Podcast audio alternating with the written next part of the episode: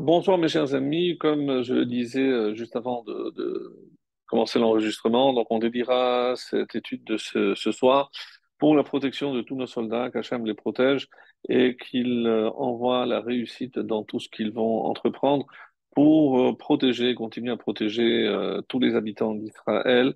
Et qu'Hachem protège évidemment tous les juifs partout dans le monde jusqu'au moment où euh, eh ben, Eliyahu Hanavi viendra nous annoncer la bonne nouvelle.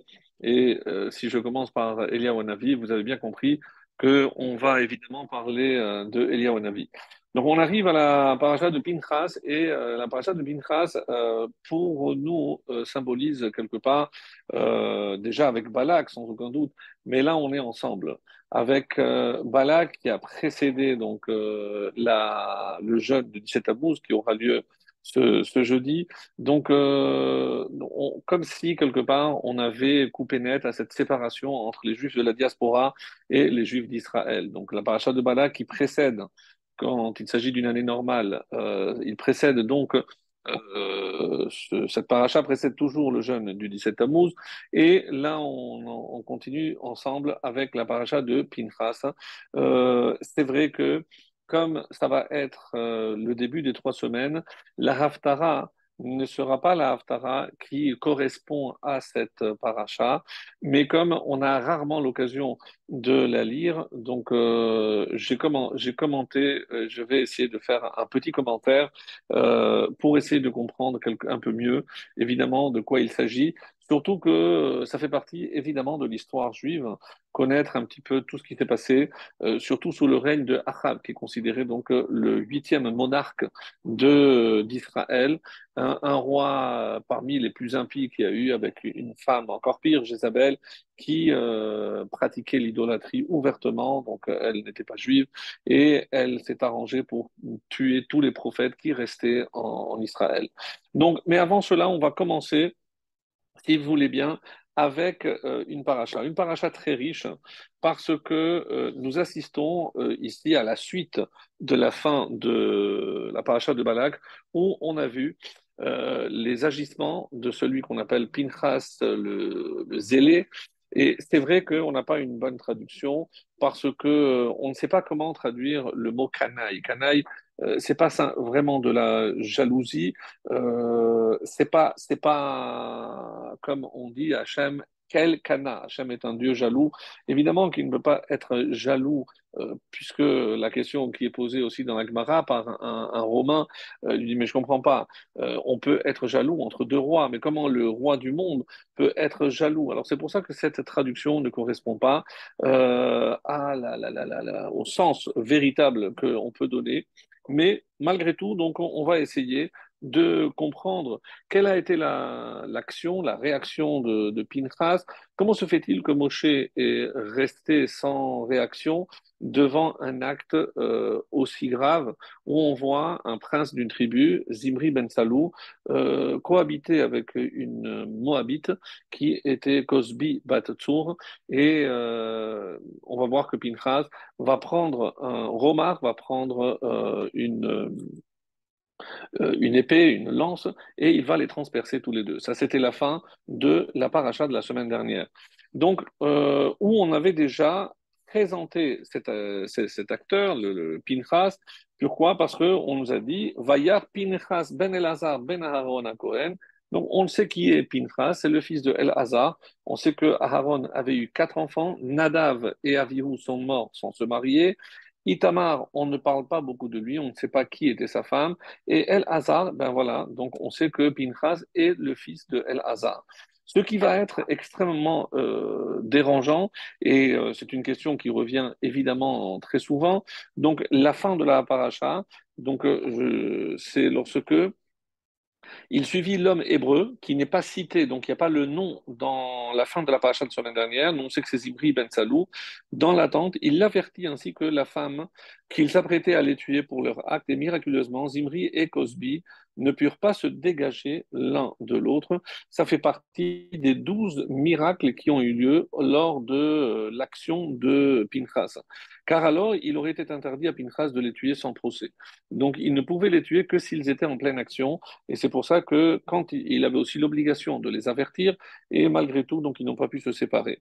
Miraculeusement, il les a transpercés tous les deux avec sa lance, l'homme hébreu par son organe reproducteur et la femme de même par son organe génital. Zimri n'appela pas à l'aide D'autres miracles, euh, parmi les douze, c'est que Pinchas, ça c'est le midrash qui complète et que je vous lis, Pinchas a soulevé les deux, il les a transpercés par sa lance, ils ne glissèrent pas, un ange souleva l'entrée de la tente pour que Pinchas puisse les amener en dehors dans la condition où ils se trouvaient, pour que tout le monde puisse les voir, afin qu'il soit évident pour tous qu'il les avait tués à bon escient. À la vue de Pinchas portant le couple sur sa lance, les partisans de Zimri voulurent l'attaquer, aussi la plaie s'intensifia afin, afin de les tuer, S'avisant que la plaie s'était soudain intensifiée et que les gens étaient nombreux à mourir, Pinchas jeta Zimri Cosmi à terre et pria Dieu de l'arrêter, d'arrêter cette épidémie. Une épidémie qui, comme va le dire le texte, ainsi c'est ça la plaie contre les enfants d'Israël. Ceux qui moururent lors de cette plaie furent au nombre de 24 000. Le soulèvement de Zimri écrasé, les juges terminèrent d'exécuter ceux qui étaient coupables d'idolâtrie. C'est important ce, ce détail parce que s'il est vrai qu'ils se sont unis à des femmes interdites, mais il y a ici une double faute, puisque on considère que ces hommes euh, servaient d'abord Baal, et on va essayer de comprendre parce qu'il y a un problème avec euh, ce détail comme vous le savez, en quoi consistait euh, le service euh, à la statue qui est appelée Baal? Il fallait euh, manger énormément. Ensuite, il fallait faire ses gros besoins devant l'idole. Mais vous posez certainement la même question comment se fait-il que les bénis Israël, les Hébreux, aient pu le faire? Pourquoi? Rappelez-vous, ils n'avaient que, comme nourriture que la manne et ils n'avaient pas de déchets. Donc, ils ne pouvaient pas servir le Baal. Donc, même s'ils ils ont fait semblant d'eux, mais il n'y avait pas de possibilité de faire réellement cette Avodazara. Et on va voir que c'est une discussion entre Moshe et Pinchas. Est-ce que véritablement Moshe avait oublié? Et c'est curieux parce que dans cette paracha, Moshe va oublier aussi un autre détail. C'est lorsque, en plein milieu de la paracha, avant de commencer avec les fêtes, eh ben, il y a des cinq filles, cinq euh, femmes, puisque euh, si euh, on considère qu'elles sont cinq et que le père était mort 38 ans avant, donc elles avaient au moins 40 ans pour la plus jeune, donc au moins entre 40 et 80 ans. Et curieusement, on, dira que ces filles-là, on parle bien sûr des filles de Télophrade, ne se sont jamais mariées très étonnant. Pourquoi elles ne se sont pas mariées? Alors, il y a une réponse très, très intéressante. Euh, oui, les filles de Célophrate, qui ne se sont jamais mariées, je disais, et on va essayer de comprendre pourquoi. Et même lorsqu'elles viennent pour revendiquer une part dans euh, l'héritage, on va lire, je vais vous lire quelques textes où euh, la question qui se pose, mais une fois que le père était mort, il faisait partie de la génération qui de toutes les façons devait mourir dans le désert, donc qui va hériter de la terre? C'est certainement pas ceux qui euh, sont morts. Ceux qui sont morts ne peuvent rien revendiquer, sauf les descendants de ceux qui étaient morts. Alors oui, mais elles ne peuvent pas venir revendiquer au nom de leur père, puisque euh, il ne revient rien au père, parce que le père devait de toutes les façons mourir dans le désert, et il est mort d'ailleurs dans le désert, mais euh, il y a 38 ans. Donc, euh, au nom de quoi elles revendiquent maintenant une part d'héritage, vu que euh, leur père n'avait pas eu de garçon, il n'avait eu que cinq filles.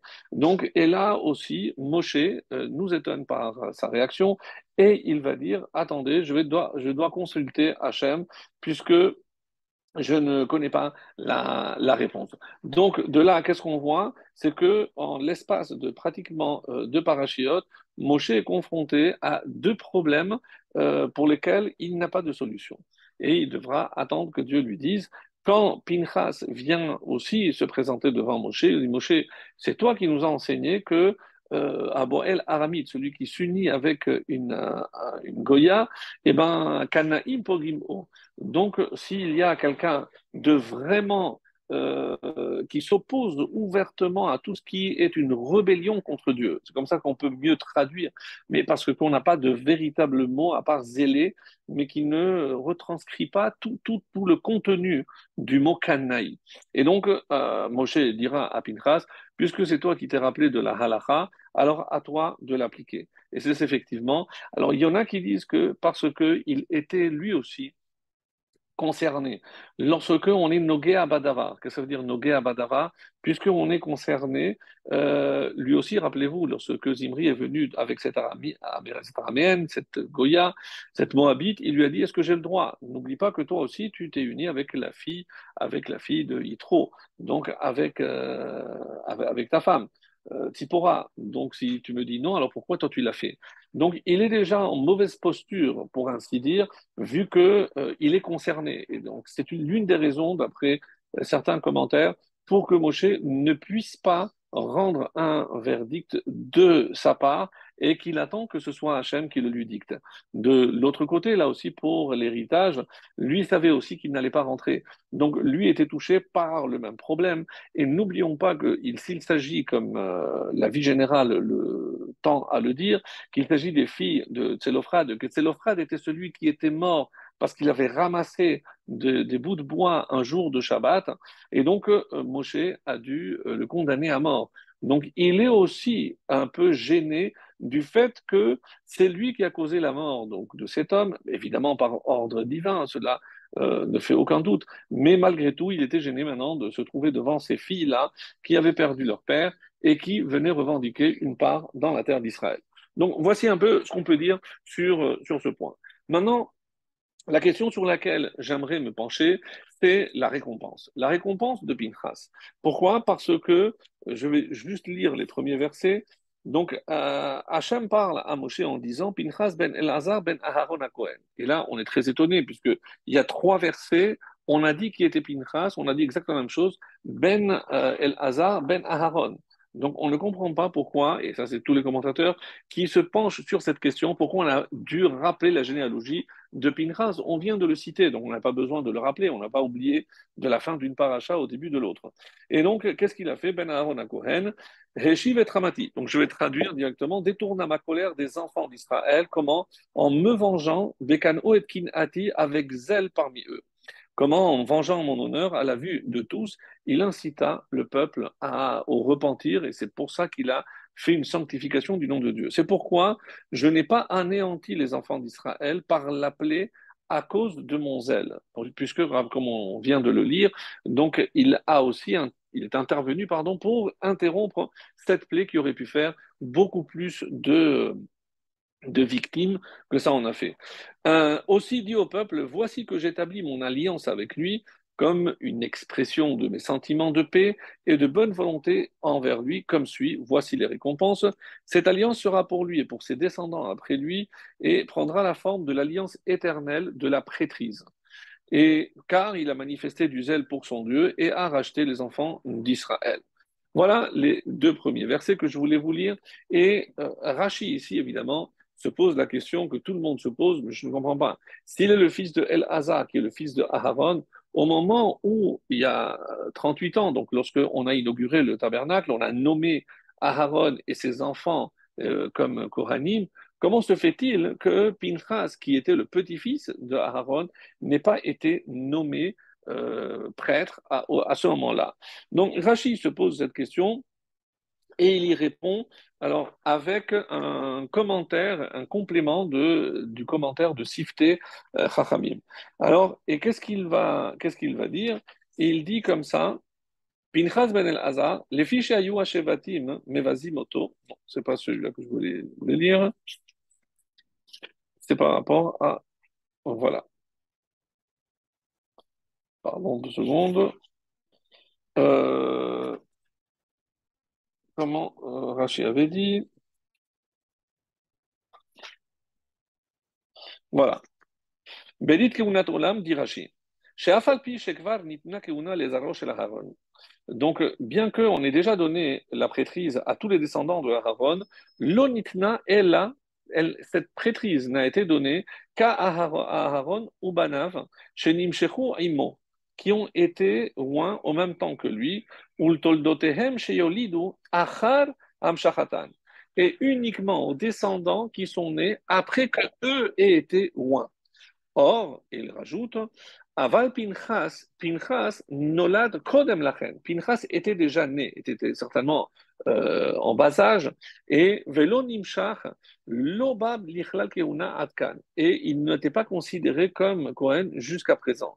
Comme c'est marqué, c'est dans le traité de Zevachim, Kuf Aleph, lo nitkahen Pinchas ad sheharago les imri. Quand est-ce qu'il a été nommé euh, Cohen Pinchas? Uniquement lorsqu'il a tuer Zimri, comme on vient de le décrire. Et voici ce que rajoute le Sifte Chachamim, très intéressant. Ve'im tomar, Alors, euh, je ne comprends pas. S'il fallait qu'il soit loin, mais il était déjà là, il était vivant, il était déjà né. Pourquoi il n'a pas été loin en même temps que Aaron et ses autres enfants? D'accord, peut-être que c'était le premier des petits-enfants, mais il était déjà né. Donc, comment se fait-il que lui n'est pas considéré comme Kohen et que tous ceux qui vont naître par la suite le seront? Et il répond Veyesh le taretz, c'est la proposition du Sifter Chachamim, Shebetozman Ktanaya, qu'à ce moment-là, il était petit, donc il n'était pas apte au service. Ve'en moshrin katan, et il y a une règle qu'on ne peut pas oindre quelqu'un qui est mineur, qui était petit. Mais Gadol, et une fois qu'il a grandi, l'oshayach le moshro, ben, il n'y a pas lieu maintenant de le oindre. Pourquoi? Parce que une fois que Aaron et ses enfants, ses quatre enfants, ont été oints au moment de l'inauguration du Mishkan, donc aval donc on ne pouvait pas maintenant refaire une cérémonie pour oindre que euh, Pinchas tout seul, loïtachen, et ça c'est cité au nom du Maharal, le Gour Arié, donc le commentaire du Maharal sur Rashi, qui rapporte cette explication. Et euh, voilà donc ce que l'on peut dire. Pourquoi Pinchas n'était pas Cohen au moment des faits? Alors. Est-ce que tout le monde est d'accord avec cette euh, posture? Non. Il y en a qui disent que oui, il était Cohen, parce que s'il était là, pourquoi imaginer, ça c'est un avis, mais pourquoi dire qu'il n'a pas été roi en même temps que les autres? Il était déjà né, il était déjà là. Donc pourquoi ne pas le nommer Kohen Donc, Mais si je dis qu'il a déjà été nommé Kohen, j'ai un problème. Pourquoi? Parce que comment maintenant Dieu le récompense en Berit Kerunat Olam, avec une alliance euh, éternelle de la prêtrise. Mais s'il a déjà été roi, donc pourquoi le redonner? Donc que ce soit d'un côté ou de l'autre, on a un, vrai problème qu'on va essayer de résoudre, Bezrat Hashem. Donc, si vous restez accrochés, et euh, on va évidemment trouver une solution. Alors, lorsque euh, le Ibn Ezra nous dit par exemple euh, qu'il faut rappeler qu'à ce moment-là, pourquoi on a rappelé, ça, va, on va commencer par répondre à cette question, pourquoi on a, on a rappelé la généalogie? Et parmi les différentes euh, réponses que nous propose, donc si je vous lis Rashi, et c'est euh, se basant évidemment sur le Midrash, pourquoi on répète Pinchas ben Elazar ben Aaron Kohen Donc ça, on le savait. Les filles et c'est au nom du Sifri, du, Tanhuma, le Midrash Tanhuma, et aussi dans le traité de Sanhedrin, à la page 82b. Les Bevazinoto. Toutes les tribus l'humiliaient, le, méprisaient. Pourquoi? Har item ben Est-ce que vous avez vu ce, ce, cet argument chez avi hagalim la avodat deux opinions. Qui était la femme de El Hazar, le, fils de Aaron, donc le père de Pinchas? Donc il a épousé, selon un avis ici, une autre fille de Yitro. Et qu'est-ce qu'il faisait Yitro? Rappelez-vous, il engraissait les veaux pour, les, pour servir à la Avodazara. Mais comment celui-là, dont le grand-père a servi des idoles, il vient maintenant donner des leçons et tuer notre prince? Alors, il se permet de porter euh, la main sur un prince d'Israël. Et c'est pour ça, pour nous rappeler que oui, si tu considères d'un côté, mais n'oublie pas qu'il est aussi le petit-fils de Aharon. Dans la Gemara, ça va beaucoup plus loin. Parce que même si tu prends Aharon, Mais qu'est-ce qu'on a reproché à Aaron Rappelez-vous, c'est lui qui est l'instigateur du veau d'or. Donc, c'est pire encore, parce que si je prends Pinchas, d'un côté, j'ai quelqu'un qui a engraissé des animaux pour l'idolâtrie, et si je prends de l'autre, Aaron, c'est lui qui a confectionné le, le, veau d'or auquel le, peuple euh, finira par se prosterner. Donc, comment un descendant pareil avec des ascendants tels que nous venons de décrire, comment il se permet une telle réaction? Voilà, c'est ce, qui, ce qui est dit. Donc, et certains disent non, puisque d'après ce qui est écrit ici, c'est certain, et c'est euh, pour ça que Soit je dis que c'est Ben Pouti, donc elle était de la famille, ça c'est Sifte Chachamim qui complète, oui, comme Rachid l'avait expliqué dans la paracha de Vaïra, ou alors chez Arag Nassim Israël, Vehadenakat Rashi, chez Pitem Avi, Avi Agalim, la Avodat Elim, lave les mêmes de Pshitale, les Rashi, de Avi Imo Aya, Misera Itro. Donc c'est pas sûr que sa mère était une descendante de Yitro, et la Nafkaou, et la Chadanakat, qui s'affecte. Est-ce que c'est la mère ou la grand-mère? Donc il y a un doute, donc c'est misera. Et c'est pour ça qu'il dit. Et un autre avis nous dit que euh, il s'agit de Yosef. Sa femme descendait de Yosef. Alors on ne comprend pas tellement euh, comment on peut reprocher qu'il descende de Yosef. Donc c'est, ça, reste vraiment euh, un, un, mystère. Comment, en fait, ce, qui ressort de ce passage, c'est que on, a voulu se moquer et on a voulu même porter atteinte. Donc, sachez que même les malachim ont voulu porter atteinte à, Pinchas après ce, qu'il a fait. N'oublions pas qu'il l'a fait devant son maître. Il y avait choix aussi. Donc, de quel droit il s'était permis et il s'était euh, en quelque sorte érigé lui en maître pour appliquer une sanction d'un tel ordre. Alors, puisque nous parlons, et aujourd'hui c'était la, la Hiluna de Dior Haïm Akadosh, Rabbi Haïm Ben donc euh, lui il dit que euh, quand on analyse l'action de Pinchas, il y a trois facteurs déterminants pour montrer son désintérêt absolu. Si est donc si jamais euh, euh, Zimri, on se retourne, on l'avait vu, il aurait pu se défendre, et il aurait pu le tuer. Donc il s'est mis en danger parce qu'il aurait pu se défendre. Deuxièmement, la seule pensée qu'il avait, c'était les Shem Shamayim. Il ne pensait nullement ni à lui, ni parce qu'il avait quelque chose contre Zimri Ben Salou, certainement pas. Donc son action était complètement désintéressée. Et enfin, l'Oasa Baseter. Et il, il aurait pu faire ça en cachette, et euh, sortir en catimini. Non, il est sorti, comme on a dit, parmi les douze miracles, il les a sortis, la tente s'est soulevée pour qu'il puisse passer pour que tout le monde le voit. Mais il s'était mis en danger, il savait que tout le monde aurait pu, à ce moment-là, se, venger d'avoir tué leur prince. Donc, ça, c'est ce que dit le Rahim. Le Kli, Yakar nous dit que Pinchas savait parfaitement qu'en agissant de la sorte, hein, il allait s'exposer à toutes les railleries euh, dont étaient capables les, les, comme ça, va être le cas, en disant Mais regarde celui-là d'où il sort et pour qui il se prend. Et ça ne l'a pas empêché d'aller jusqu'au bout. Mes amis, lorsque on, a, on sait qu'on a une bonne intention et qu'on doit faire quelque chose dans la vie, il ne faut pas s'arrêter à ce que les gens diront ou ce que les gens feront. Parce que si on est déterminé, alors évidemment, je ne parle pas de prendre la justice par sa main, mais d'une manière générale, quand euh, des fois on est un peu découragé parce qu'on a peur de la réaction d'un tel ou d'un tel. Donc ici, ce que Pinchas nous a montré par ce courage exceptionnel, c'est que c'est Hachem lui-même qui va le récompenser en disant stop. Donc vous, vous croyez qu'il a mal fait, que ça ne lui revient pas. Il y en a même qui ont voulu le mettre en nidouille. Nidouille, c'est en chérem, c'est-à-dire quand euh, il y a un passage euh, dans, une Gemara qui dit qu'on a voulu couper les jambes. Et Rashi explique que ça veut dire couper les jambes, c'est le mettre en chérem, parce qu'il peut aller nulle part, personne ne peut lui, rendre, euh, rendre visite, et Beriti Shalom aussi, parce que personne n'a le droit de lui adresser la parole, même le mot Shalom, on n'a pas le droit de le saluer.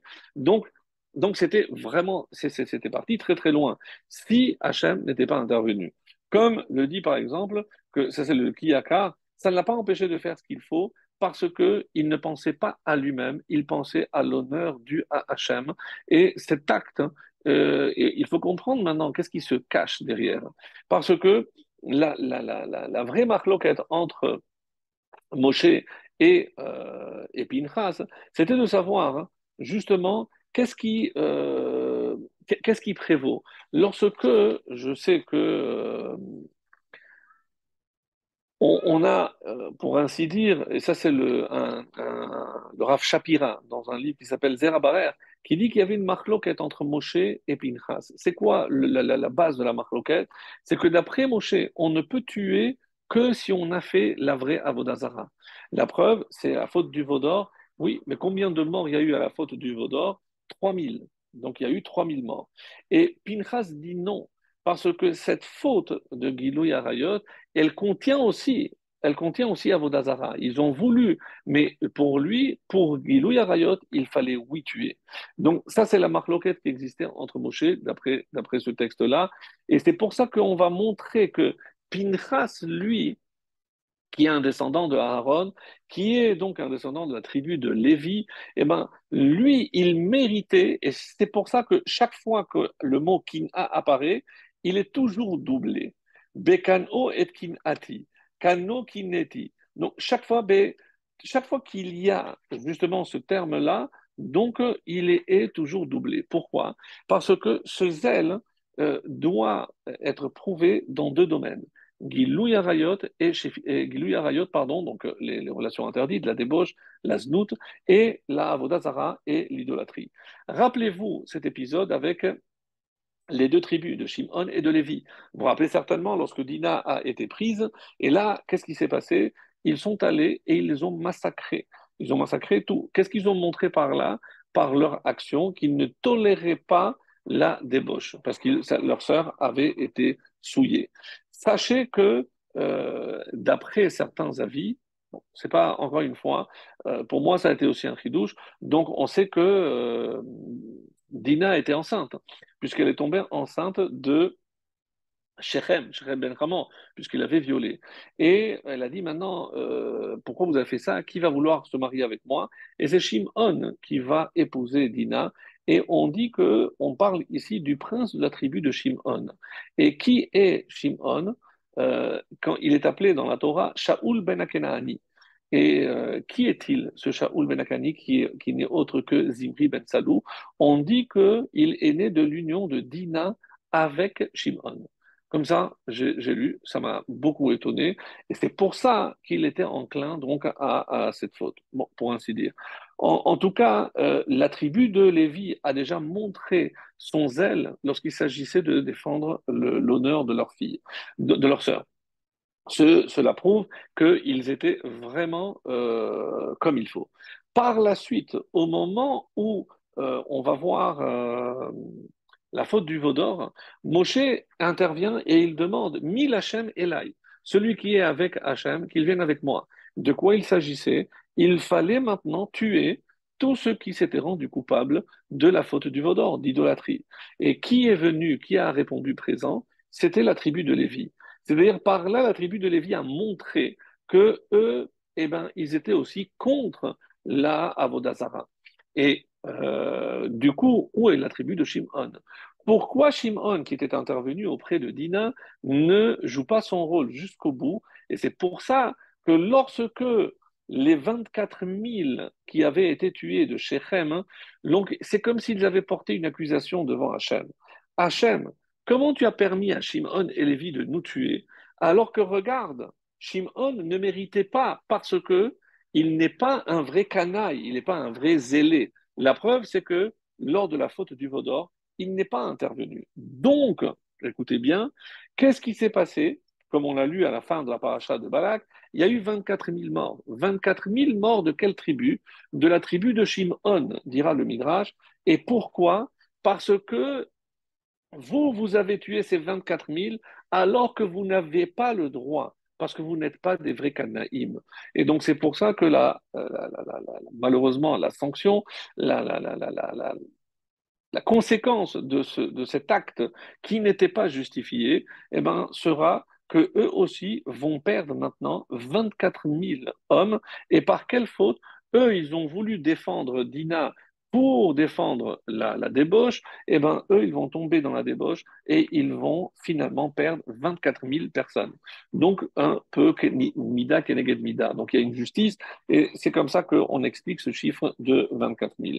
Alors, par ailleurs, donc si euh, je voulais continuer un petit peu donc sur cette lancée et essayer de comprendre maintenant euh, une autre explication parce qu'on a un vrai problème. Un vrai problème, c'est euh, rapporté dans le traité de Brachot 32, et je, vous le dis de vive voix pour gagner du temps. Et là-bas, il y a marqué Kohen Sherag et Nefesh lo kapab. Donc, un Kohen qui a causé la mort de quelqu'un, il ne peut plus faire Nesiat Kapab, il ne peut plus bénir. Et là-bas, il y a une grande discussion entre euh, Maran, Rabbi Yosef Karo, et le Rama. Le Rama, lui, il se montre un petit peu euh, plus souple, c'est très rare, et il dit s'il a fait Teshuvah, eh ben, il peut reprendre. D'après Maran, c'est pour les Sfaradim, si quelqu'un a tué, pourquoi? Parce que comment tu vas utiliser les mains pour bénir, alors ces mains qui ont tué? Je ne rentre pas maintenant dans une polémique halachique, et si je n'ai pas tué avec la main, si nous j'ai écrasé quelqu'un avec la voiture. Alors même, on parle ici de shgaga. Évidemment, si quelqu'un a tué volontairement, euh, il est condamné à mort. Mais on parle d'ici de quelqu'un qui a tué involontairement. Donc maintenant, imaginons que quelqu'un a écrasé. Est-ce que ça s'appelle par les mains? Est-ce que euh, ce Kohen est apte à faire Birkat Kohanim? Est-ce qu'il peut garder ses prérogatives? Aujourd'hui, ne sont pas nombreuses, mais lorsque le temple existait, est-ce qu'il pouvait servir dans le temple? Donc, des questions très, très intéressantes. Et on va aller jusqu'à donc c'est pour ça qu'on dit, quand il a les mains de sang dans les mains, il ne peut pas. Est-ce qu'il pouvait servir dans le Beth Amikdash Et ça, c'est une marque loquette. Et dans Tosfot, il essaye, Tosfot, donc le commentaire du Talmud, si vraiment ça intéresse quelqu'un, donc moi je ne me suis pas attardé, mais je vous donne les références, c'est dans Yevamot, euh, page 7, et dans Sanhedrin 35, là-bas, Tosfot parle de cette question-là, qui, euh, est-ce qu'il a le droit de continuer à servir ou pas? Il y a une marque locale, donc savoir, pour... Euh, une des conclusions, c'est de dire que, en tout cas, en ce qui nous concerne, c'est qu'il n'est invalidé que par rapport à Birkat Kohanim, c'est pour euh, bénir euh, Israël, c'est tout. Mais sinon, non. Alors, donc de, là, euh, il y a une question aussi intéressante. Qu'est-ce qui se passe s'il y a un, un Kohen qui est Moël aussi? Alors, s'il y a un Kohen et Moël, et que en faisant la Mila, il a entraîné la mort de ce petit bébé, est-ce que je vais dire à ce moment-là, ah ben, c'est comme s'il avait versé du sang, donc il ne peut plus continuer, et alors, une réponse extrêmement intéressante nous dit non, c'est pas la même chose. Pourquoi? Parce que là, il s'occupait d'une mitzvah. Et donc, quand il s'agit d'une mitzvah, je ne peux pas lui reprocher le fait que, en faisant une mitzvah, eh ben, si le, petit était hémophile, chose qu'il ne pouvait peut-être pas deviner à ce moment-là, donc il n'est pas coupable et il ne peut pas, on ne peut pas le condamner. Alors, comment on l'a, on l'a lu tout à l'heure dans dans le traité de Zevachim, on dit qu'il n'a été nommé Kohen que Sheharag et Nefesh, que lorsqu'il a, il a tué. Alors, d'après ce qu'on vient de dire, c'est incompréhensible. Comment on a attendu qu'il ait tué quelqu'un pour le nommer prêtre?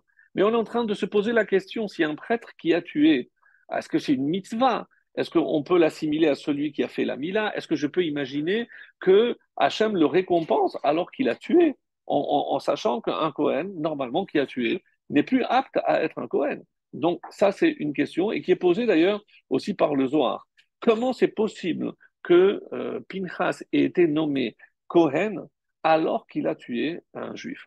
Donc c'est incroyable, donc c'est une question que tous les commentaires vont poser, une question vraiment difficile à laquelle j'ai quelques réponses à vous proposer. Mais où on voit déjà que euh, on a toujours peur non seulement de tuer, mais de se faire tuer. C'est déjà, rappelez-vous, avec Yaakov, lorsque le texte dit, je vous le lis, Vaïra Yaakov, mais Od Serlo. Donc il a craint, il a eu très peur.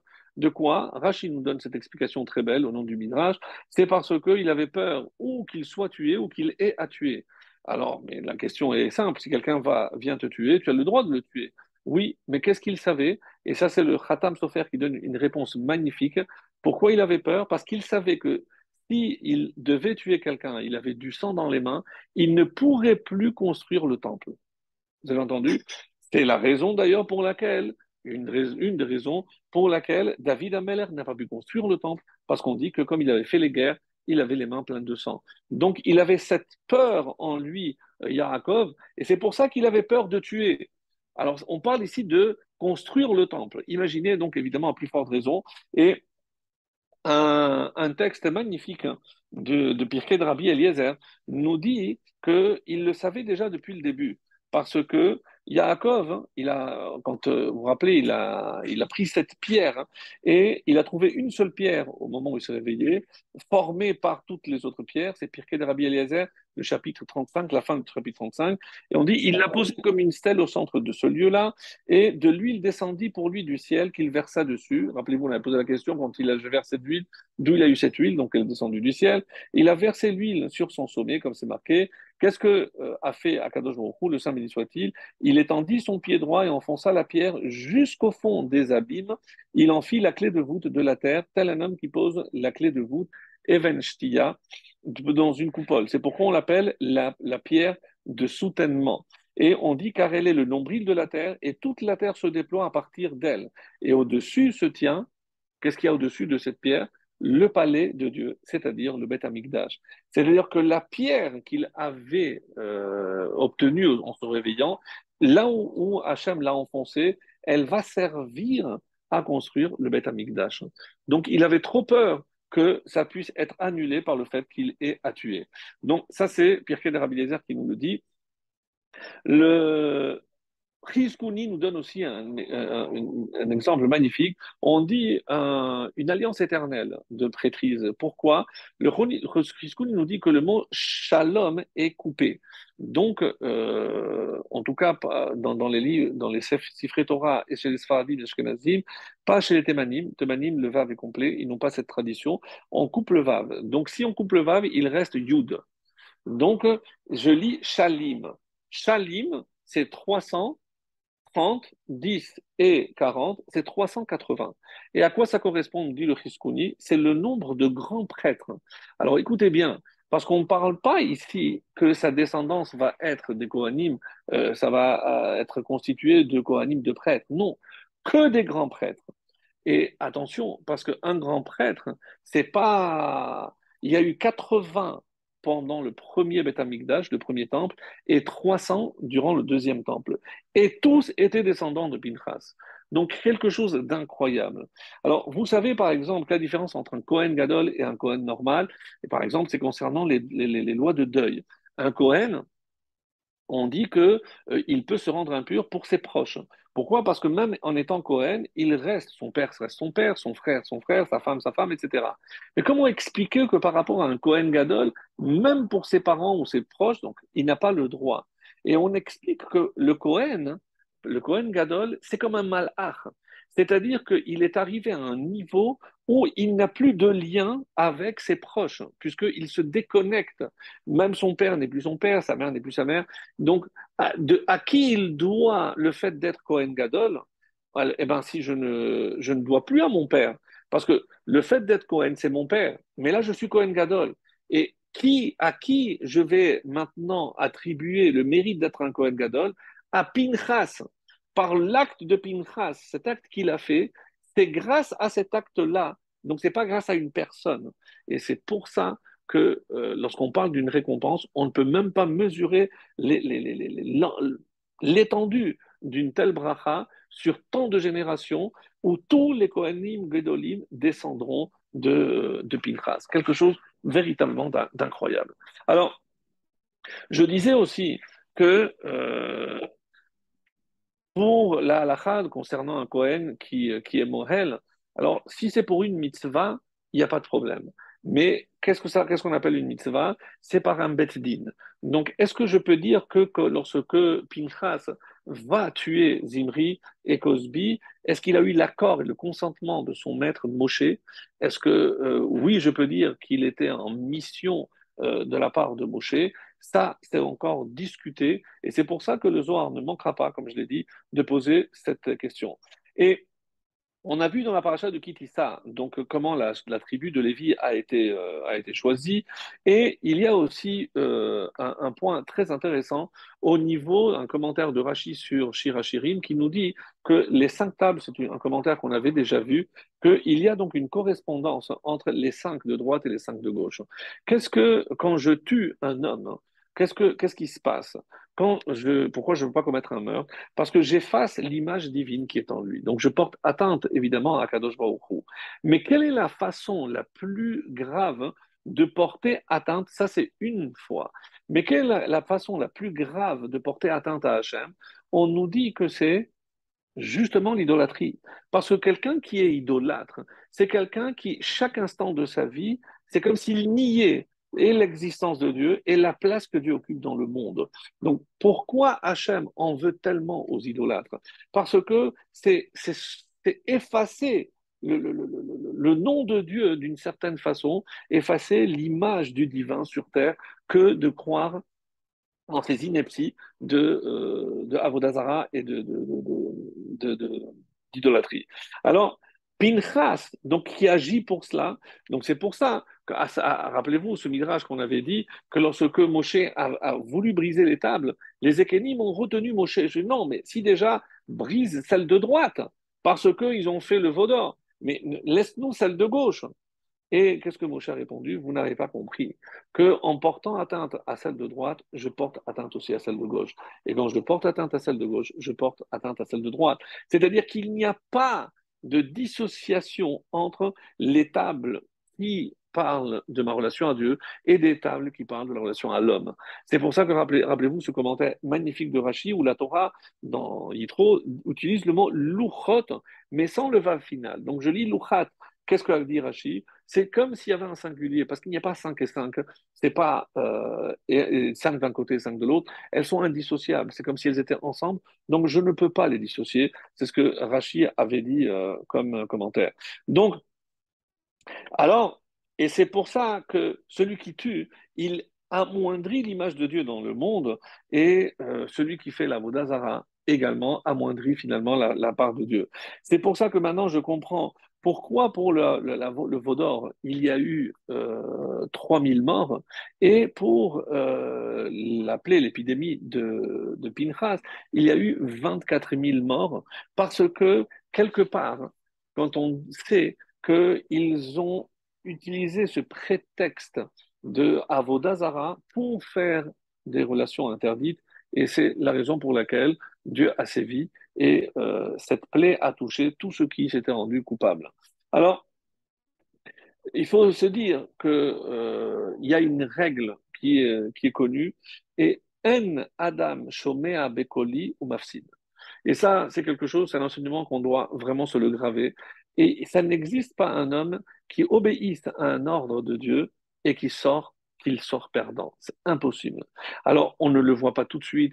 On, doit attendre parce que euh, c'est une question de temps, de patience, de voir comment euh, la main de Dieu est dans tous ceux qui font des efforts pour l'honneur d'Hachem.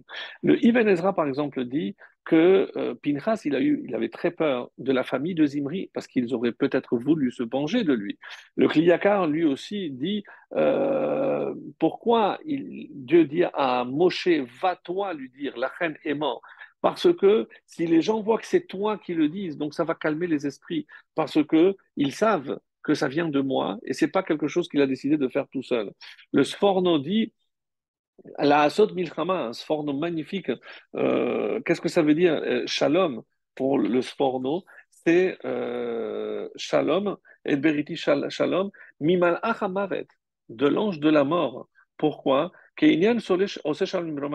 Keinian Solesh Shalom Romav. כי אמנם ההפסד לא יקרה אלא בסיבת התנגדות ההפכים, וזה אמנם מתקיים בפנחס שהאריך ימים הרבה מאוד Mikol Shahar Donc, quelle a été la récompense de Pinchas On a dit, et on va voir parce que le Sforno donne ici un calcul, et il aurait vécu au moins 400 ans. Donc, Edberiti Shalom, ils ont voulu le tuer, ils voulaient la mort de cet homme. Cet homme va braver tous ces dangers et il va, il va vivre 400 ans. D'après la vie qui dit que Pinchas c'est Eliyahu un avis aussi. Alors imaginez, donc il n'est pas mort, il est devenu éternel, puisque comme en témoigne son élève, Elisha, il a vu monter son maître vivant euh, dans le ciel. Et l'explication est la suivante. Et pourquoi euh, Beriti Shalom euh, Très très belle explication, j'ai beaucoup aimé. Nous savons que l'homme est fait de quatre hein, euh, yesodot, qu'on appelle les quatre éléments de base. Arama, Aleph, Esh, donc le feu, euh, le vent, Maïm, de l'eau, Afar, de la terre. Donc, c'est les quatre éléments de la création. Quand est-ce que l'homme fonctionne parfaitement, quand il est en bonne santé? C'est lorsque tous ces éléments sont à leur place. C'est-à-dire le, feu, évidemment, c'est le cœur. Donc, si tout fonctionne et tout est à sa place et qu'il y a le shalom, on avait expliqué, le shalom, c'est lorsque, comme il, a dit ici, ose shalom bimromav. Shalom, c'est lorsque chacun est à sa place. Et ça, c'est le shalom. On parlera de Shalom Bayit lorsque chacun connaît véritablement la place qu'il occupe et qu'est-ce que, quelle, est la place qu'il doit occuper à l'égard de l'autre et vice-versa, bien entendu. Donc, si tous ces éléments sont à leur place et qu'il y a le shalom entre tous ces éléments, eh ben, la personne ne peut pas mourir. Donc, ce qui est dit ici, c'est que quand euh, le Sforno explique qu'il euh, a fait la paix avec l'ange de la mort, c'est d'une certaine manière, il a trouvé l'équilibre parfait de ces quatre éléments de telle manière qu'il ne pouvait pas mourir. Et on le retrouve avec Iftar, euh, celui qui avait promis le premier être qui sort, je le tuerai, et c'était sa fille, il aurait dû aller, et on dit que c'est Pinchas qui aurait pu annuler son vœu, etc. Donc on le voit euh, au moins 400 ans, c'est d'après les calculs. Alors, euh, le Targum, euh, Jonathan Ben Uziel, nous dit aussi, c'est que il va vivre chez Olam. Donc, comment il va braver tous les éléments de la nature? Parce que Dieu va le transformer en ange et un ange est éternel. Donc c'est ce qui est, on le sait, puisqu'il se transformera en Eliyahu Ça c'est d'après une autre explication. Rappelez-vous l'Aftara qu'on avait commenté lorsque euh, Yehoshua a envoyé deux euh, explorateurs, deux, espions. Un des deux c'était Pinchas. Et Pinchas, c'est pas qu'il avait une cape qui le rendait invisible, mais comme il était un ange déjà, donc il pouvait se rendre invisible quand il le voulait, comme un ange. Donc ça, c'est l'explication. Et on arrive donc maintenant à Ochida, le Chida, avec une explication assez complexe, avec beaucoup, beaucoup d'éléments que je ne vais pas détailler. Et euh, en gros, puisque le, temps avance et que je voulais voir euh, aussi autre chose avec vous, donc en gros, qu'est-ce qu'il qu'est-ce qu'il veut dire? Il y a un midrash selon lequel euh, Pinchas, au moment où il s'apprêtait à rentrer, on dit qu'il est mort. Oui. Pinchas est mort. Alors, est-ce qu'il a été tué ou pas?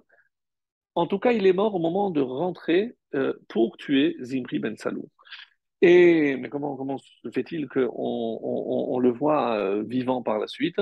On dit que ce sont les euh, Neshamot de Nadav et Aviou qui sont rentrés en Pinchas et qu'il a ressuscité.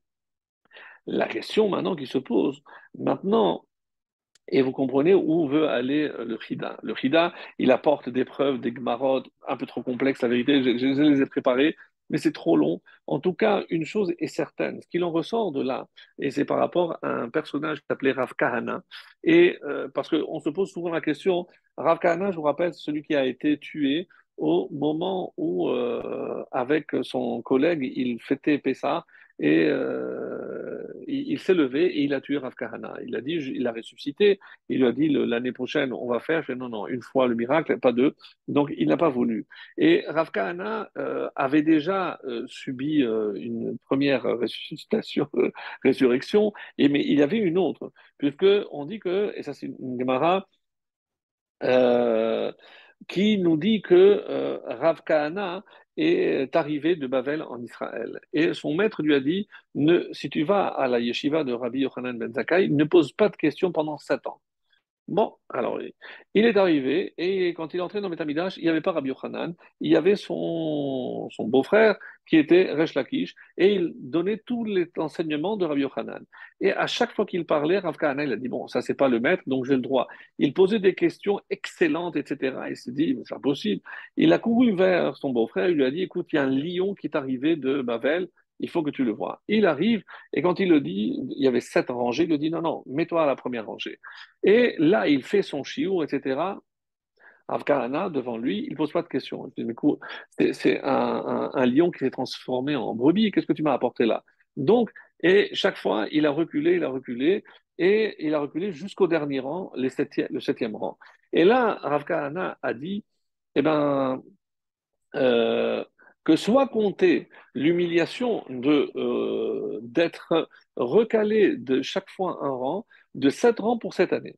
Et il a dit, si Hachem accepte, maintenant je vais poser des questions. Et il a commencé des questions, etc., avec quelque chose d'extraordinaire. Il a dit, approche-toi, il est revenu, sixième rangée, quatrième rangée. Il est devenu, et chaque fois, le maître était, était assis sur sept, on dit qu'il était sur sept coussins parce qu'il euh, fallait qu'il soit plus élevé. Chaque fois qu'il posait une question à Kana et que euh, Rabbi Khan ne connaissait pas la réponse, il enlevait un coussin. À la fin, il y avait sept questions, donc il se retrouvait au même niveau et il a dit Je veux voir à quoi il ressemble. Vous rappelez que Rabbi Khan, il avait des, des paupières qui le couvraient, donc ils l'ont aidé pour ouvrir les yeux. Et quand il l'a il a vu, il ne savait pas que Rav il était très beau, mais il avait un bec de lièvre. Et lorsqu'il a vu, il a pensé qu'il se moquait de lui, qu'il rigolait. Et il a dit, si tu te moques, tu ne vivras pas. Pam, il est mort. Et voilà comment on, arrive à l'enterrement de, de. Et là, euh, oui, cette histoire, c'est incroyable. Les, les, élèves euh, ont dit, mais vous vous rendez compte comment... J'ai dit, non, maître, il, ne s'est pas moqué, il avait un défaut. Mais comment, pourquoi personne ne me l'a dit? Venez, prenez-moi vite, il faut que j'aille au cimetière. Lorsqu'il a voulu rentrer dans le cimetière, à l'entrée euh, du tombeau du Rav il y avait un serpent et il ne laissait pas rentrer. Je suis le maître. Après, il a dit Je suis l'élève qui vient voir son maître. Et là, le serpent est parti. Et il l'a pris la main et il l'a ressuscité. il a dit, je te demande pardon, je veux que tu reviennes. Fait non, mais qui, me dit que ça ne va pas encore arriver, etc. moi, je te promets que tu reviendras, etc. Et c'est comme ça qu'il a réussi à le convaincre et Rav Kahana est revenu. Donc, que ce soit par ce qui s'est passé à Purim ou par rapport à cette histoire, il y a toujours un doute dans la Gemara si Kahana, c'est Kohen, est-ce qu'il était Cohen ou il n'était pas Cohen? Certains avis disent qu'il était Cohen, d'autres disent non, que c'est sa femme qui était Cohenette, et c'est pour ça qu'il a fait un rachat, etc. Donc on n'arrive pas à, savoir exactement qu'est-ce qui s'est passé.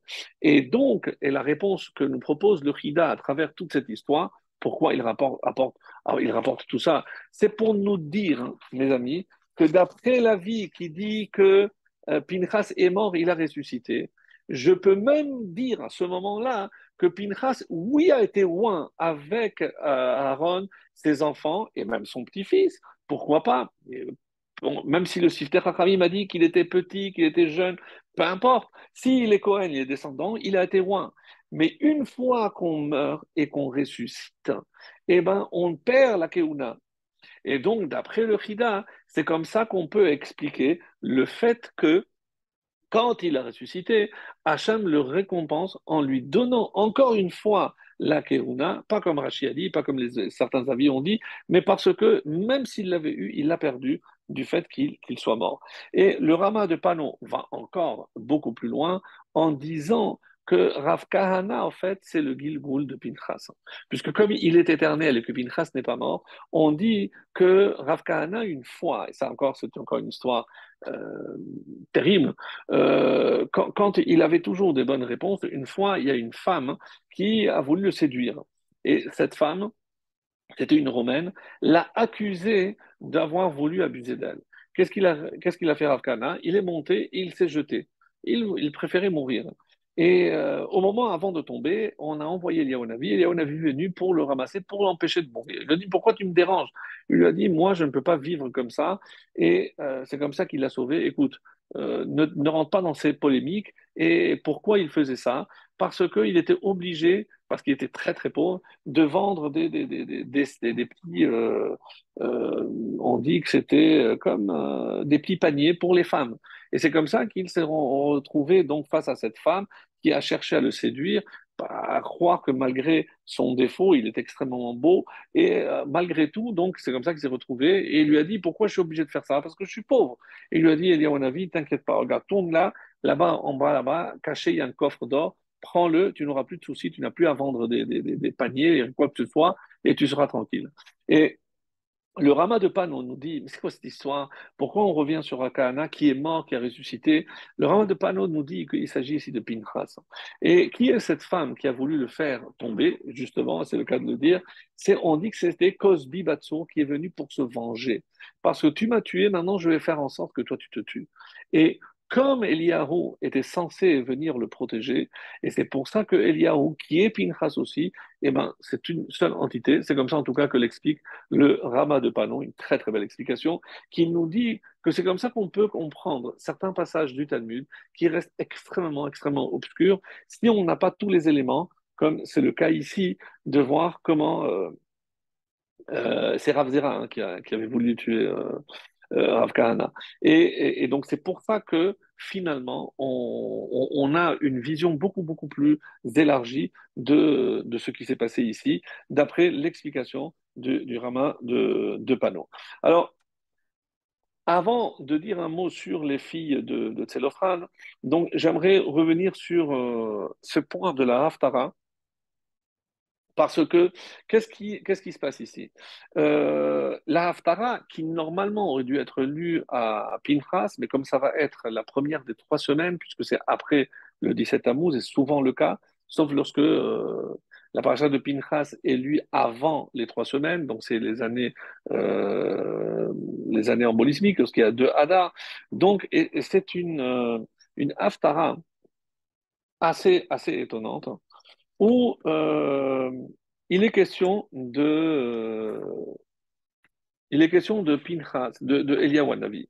Alors, sachez que le début de cette euh, Haftara se trouve dans la paracha de Kitissa, c'est la Haftara de Kitissa, où là-bas on nous présente ce, personnage Ahav, ce roi d'Israël, qui était marié à Jézabel, qui était la fille du roi de, Sidon et qui a encouragé donc euh, l'idolâtrie. Et c'est pour ça qu'il y avait un personnage qui euh, portait un nom assez bizarre, qui était Riel Betaeli. Riel Betaeli, euh, on le connaît, on le connaît déjà, parce que on dit que c'est celui qui a voulu reconstruire la ville de Jéricho. Et il a perdu tous ses enfants, parce qu'il y avait une malédiction qui disait que celui qui euh, reconstruisait. En, posant la première pierre, il perdrait son premier fils, et en posant les portes à la fin de la construction, il perdrait son dernier fils. Donc, il n'y a pas de trace combien d'enfants il a eu, mais en tout cas, euh, à la fin, euh, le roi Achav, qui n'était que le beau-frère, parce que euh, était, avait épousé la sœur du roi Achav. Et bon, c'est un peu compliqué, mais bon, c'est juste pour la petite histoire. Et euh, à la fin, quand il a perdu tous ses enfants, et le, petit est venu supplier son père, je dis papa, arrête, ne fais pas ça. Je sais comment tu oses me dire ce que je ne dois pas faire? Il a tué son propre fils. Donc, euh, imaginez le personnage que c'est. Et euh, Arav était venu le consoler. Et là arrive, Hacham envoie euh, Elia Wanavi, il lui dit, va pas pour consoler, mais parce que Achav se trouve là-bas et je, t'ordonne d'aller là-bas. Sachez qu'il s'était caché déjà pendant trois ans, parce que pendant trois ans, euh, c'est suite à ce qui va se passer maintenant, que je raconte très rapidement. Je ne sais, plus si je l'avais raconté, mais en tout cas, ça, fait de bien de rafraîchir la mémoire. Qu'est-ce qui s'était passé? Donc, il, euh, il arrive et Achav dit Ah, tiens, c'est, euh, c'est toi celui qui perturbe Israël parce qu'il essayait de, de, pêcher la parole divine, bien sûr.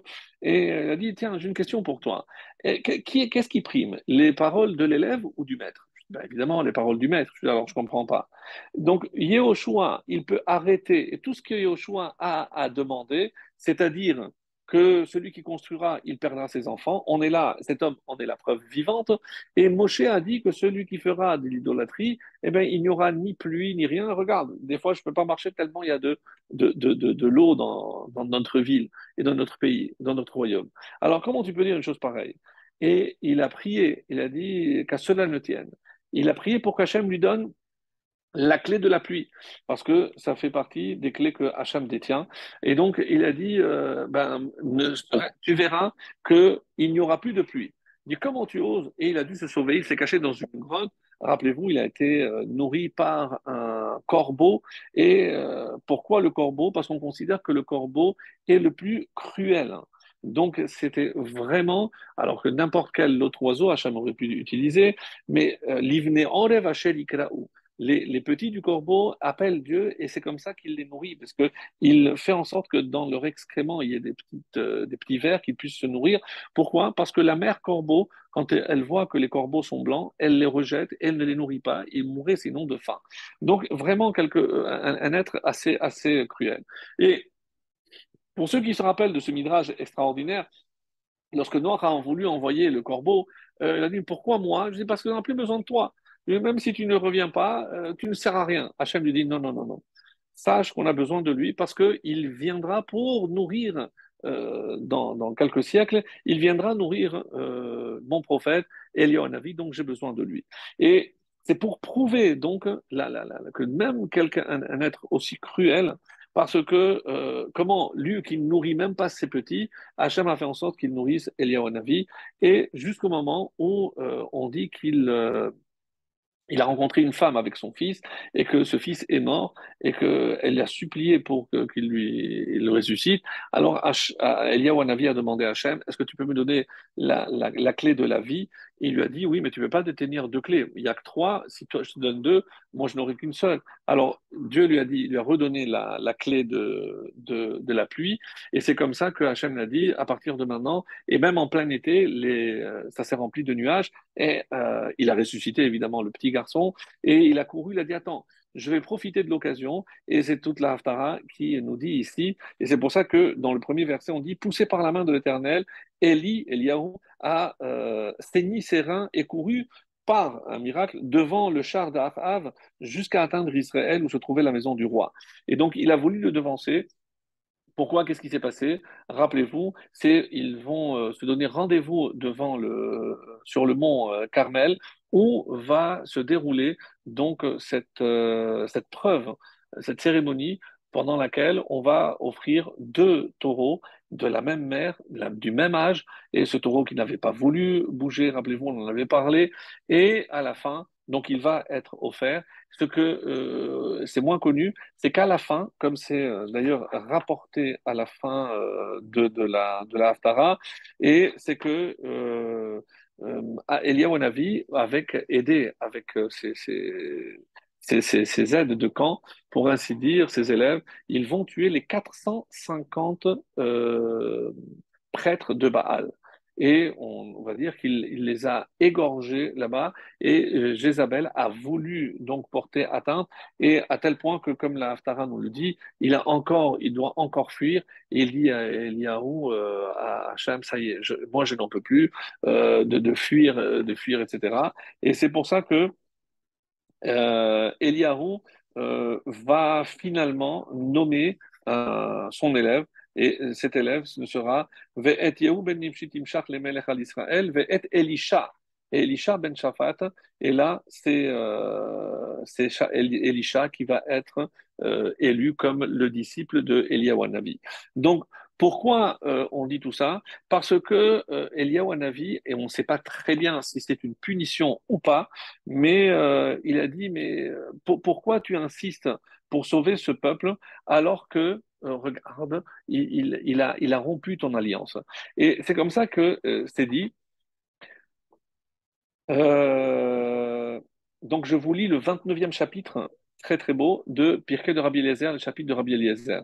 Et donc Eliaou s'est levé, il s'enfuit du pays d'Israël et trouva un refuge, comme il est dit, il se leva, il mangea et but, puis Fortifié par cette nourriture, il marcha 40 jours et 40 nuits jusqu'à la montagne de Dieu à Horeb, comme c'est rapporté dans le livre des rois, euh, chapitre 19, verset 8. Le Saint béni soit-il se dévoila à lui et lui dit, que fais-tu ici, Élie? Il dit, j'éprouve un zèle ardent pour Dieu, le Dieu des armées, c'est qu'ils ont abandonné ton alliance. Le Saint béni soit-il lui a dit, tu es toujours animé d'un zèle ardent pour défendre ma cause. Tu as défendu ma cause ardemment à Chittim. Mais à Chittim, c'est Pinchas. Au sujet des rapports interdits. Ce qui euh, ce qu'exprime, et c'est notre paracha, Pinchas, fils d'El-Hazar, fils du prêtre Aaron, a détourné ma fureur des fils d'Israël en se montrant jaloux, zélé pour moi au milieu d'eux. Et ici encore, tu défends ma cause, donc avec les Baals. Par ta vie, il n'y aura pas de circoncision que tu ne vois de tes propres yeux, De ce fait, les sages ont demandé de préparer lors d'une circoncision un siège d'honneur pour l'ange de l'alliance. Donc c'est le, siège d'Eliyahu Navi. Comme il est dit, voici que j'envoie mon ange, il déblayera la route devant moi et soudain arrivera dans son temple le maître que vous réclamez et l'ange de l'alliance que vous désirez. Dieu d'Israël envoie le Messie, c'est le prophète Malachi, de notre vivant pour nous consoler, pour renouveler notre cœur, ainsi qu'il est dit, il ramènera le cœur des pères vers les fils et le cœur des fils vers leur père. Il y a maintenant sur ce point-là une discussion de savoir si est-ce que c'est une accusation contre Eliyahu ou au contraire une récompense. C'est comme tu t'es donné tellement de mal pour euh, remettre le peuple sur le droit chemin, eh ben je vais te récompenser et tu pourras assister à toutes les brites milotes jusqu'à ce que tu puisses désigner celui qui sera finalement le vrai Messie. Et donc ça c'est euh, si je dis que c'est une récompense. Mais comme il a, on peut lire ça comme une accusation parce qu'il a accusé le peuple d'avoir abandonné l'alliance. Et l'alliance, c'est pas uniquement la Torah. Il y en a qui disent que c'est l'alliance, c'est la Brit Mila. Ben, tu verras, et à ce moment-là, c'est plus un châtiment. ben, toi, tu penses que mon peuple a abandonné la, la Brit Mila, et ben, tu seras présent pour voir que non seulement ils n'ont pas abandonné, mais tu assisteras à chaque fois que le peuple juif fera dans le futur, c'est jusqu'à jusqu'à nos jours. Donc on dit que Eliyahu Navi. Et je voulais euh, terminer ces propos, même si on n'a pas eu le temps de voir les, filles de Tselophrad, mais c'est pas grave, c'est pour euh, une, autre fois. Mais en tout cas, juste par rapport à, cela, euh, on, dit que le mérite de ces filles, hein, c'est qu'elles ont osé aller demander. De là, on apprend qu'on ne peut rien obtenir si on ne demande pas. Et si on sait comment demander, à qui demander, Hachem nous écoutera toujours. La preuve, c'est qu'on a fait une loi, et à la question que j'avais posée, mais comment se fait-il qu'elles ne se sont pas mariées? Parce qu'elles avaient un tel respect pour leur père, que si jamais elles se mariaient, finalement, non seulement elles allaient perdre l'héritage de la, de la tribu qui revenait à son père, donc par fidélité à leur père, elles n'ont pas voulu se marier. Donc, comme vous le savez, les femmes n'ont pas l'obligation de se marier, contrairement aux hommes. Donc, bon, ça, c'est ce qu'on peut expliquer par rapport à ce point-là. Mais moi, ce qui m'intéresse, c'est une question que vous vous êtes certainement posée, puisqu'on a parlé beaucoup de Pinchas, on a parlé d'Eliyahu et à quel moment on, euh, on le cite souvent, c'est au moment de la Havdalah. Elia Navi, d'après certains, il faut lire 130 fois le nom d'Elia Navi. Il y a des chants, Elia Navi, Elia Navi, Navi, il va revenir très vite pour nous annoncer une bonne nouvelle. Mais pourquoi, encore une fois, le mot et Shabbat? Pourquoi euh, on aurait pu dire ça pendant les fêtes? On, parle aussi de, de Pessar, on parle aussi de la coupe d'Elia Navi. Pourquoi justement à, ce moment de la Havdalah? Et c'est euh, une très très belle explication qui nous dit la chose suivante. Alors, on sait que le peuple juif, pendant 210 ans d'esclavage, ils sont restés fidèles. Ils n'ont jamais fauté par la débauche. La seule femme, on l'avait déjà euh, citée, c'était Shlomit Badivri.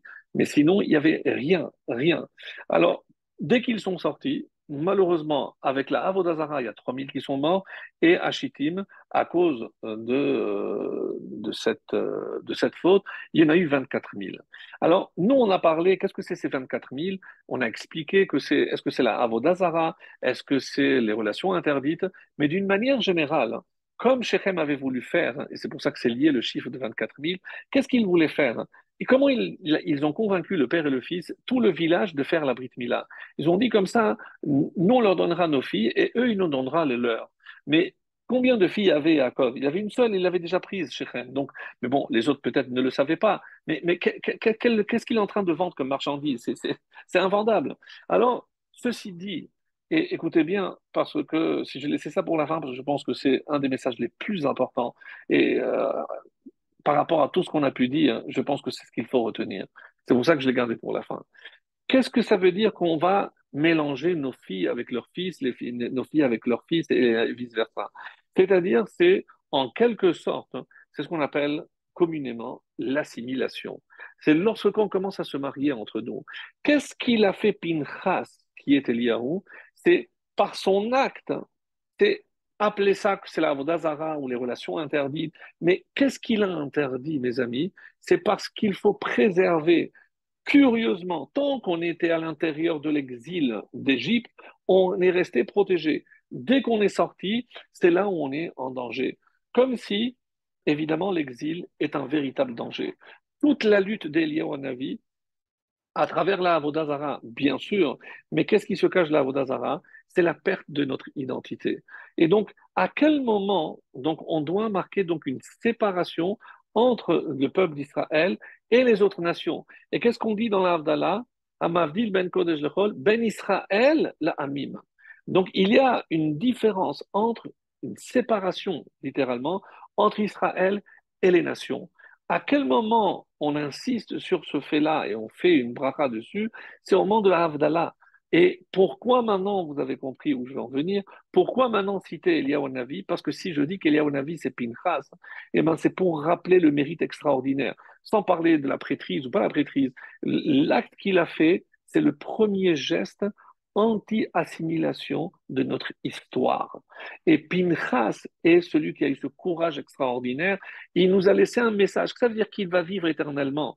C'est-à-dire que ce danger existera toujours Tant que Eliaou ne viendra nous annoncer, c'est bon, on rentre à la maison, je vous annonce la fin des temps, c'est-à-dire la venue du Mashiach. Tant que ce ne sera pas le cas, le danger restera ici en Israël ou partout dans le monde. Le peuple juif, malheureusement, il est soumis à ce danger. Donc, quand je fais la Havdalah, qu'est-ce que je mets en valeur? Je suis en train de mettre en valeur l'acte héroïque de Pinchas qui, à travers tous ces millénaires, toutes ces générations, eh ben, nous a marqué et c'est pour ça qu'on lui rend un hommage. Pas simplement parce que Yahou viendra nous annoncer la, venue du descendant de, David, mais c'est comme ça que, quelque part, il vient nous mettre en garde, garder cette séparation. Et la Havdalah est le symbole même de la séparation entre ce qui est Kodesh et profane, le Shabbat et les jours de la semaine, mais entre Israël et toutes les autres nations. Que nos prières soient entendues et qu'Eliyahu Navi vienne définitivement pour annoncer la bonne, bonne nouvelle, la venue du descendant de David, Mashiach David.